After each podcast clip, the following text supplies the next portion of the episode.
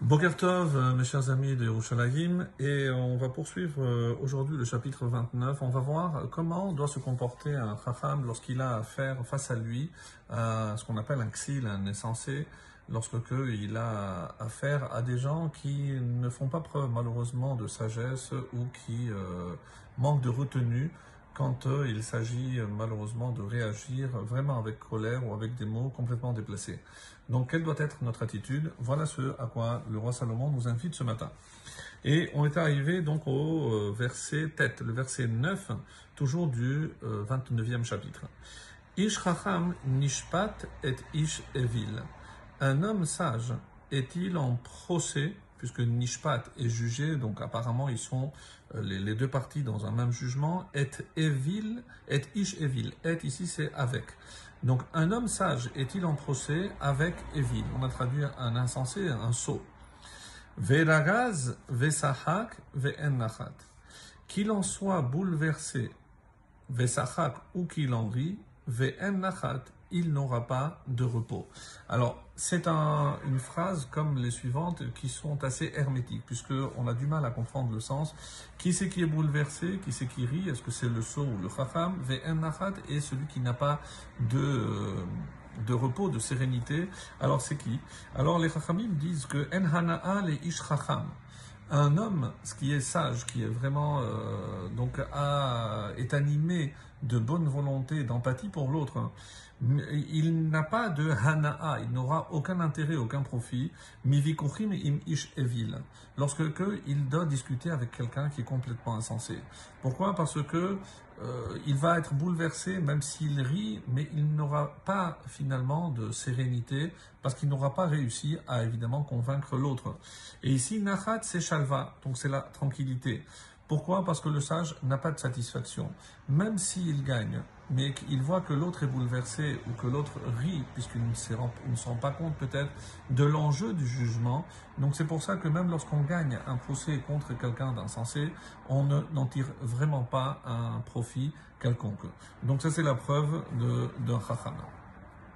Le verset Yud 10, I yisneu tam. Damim, littéralement les, hommes de sang, donc ils font verser du sang euh, innocent d'après les commentaires. Des hommes, on va dire les hommes sanguinaires, Isneutam, ils haïssent celui qui est intègre. Intègre, tam, comme Yaakov, Ishtam. Donc généralement, c'est un qualificatif qui désigne le tzaddik ou le yachar, celui qui est droit, celui qui fait ce qu'il convient de faire.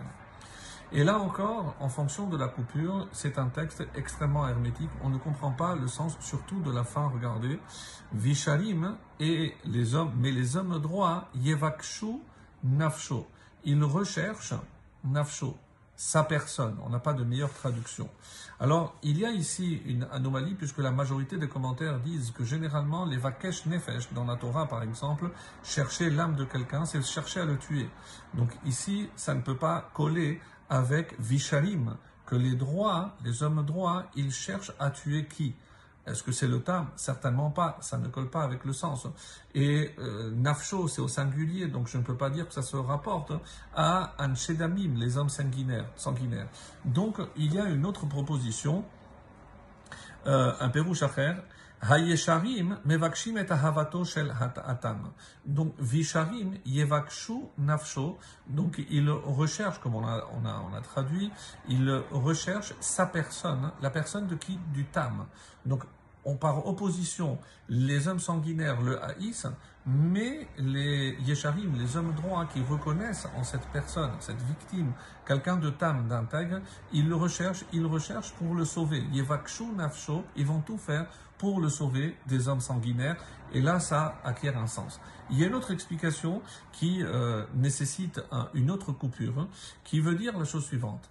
Anshedamim, les hommes sanguinaires, qu'est-ce qu'ils haïssent? Yisneu Tam Visharim. Ils haïssent l'homme intègre et ils haïssent aussi les, hommes droits.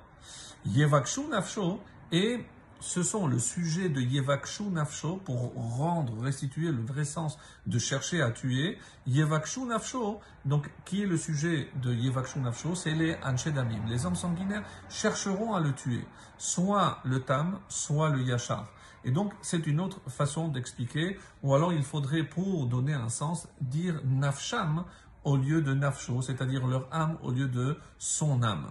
Donc on voit bien que en, fonction de l'explication, évidemment la traduction va en dépendre. C'est ce qui se passe avec le dernier verset que nous étudierons ce matin, Yud Aleph, le onzième verset.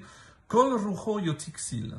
L'insensé laisse sortir rucho, toute sa colère à travers sa parole, les Chachamim disent, puisque le roi c'est la parole.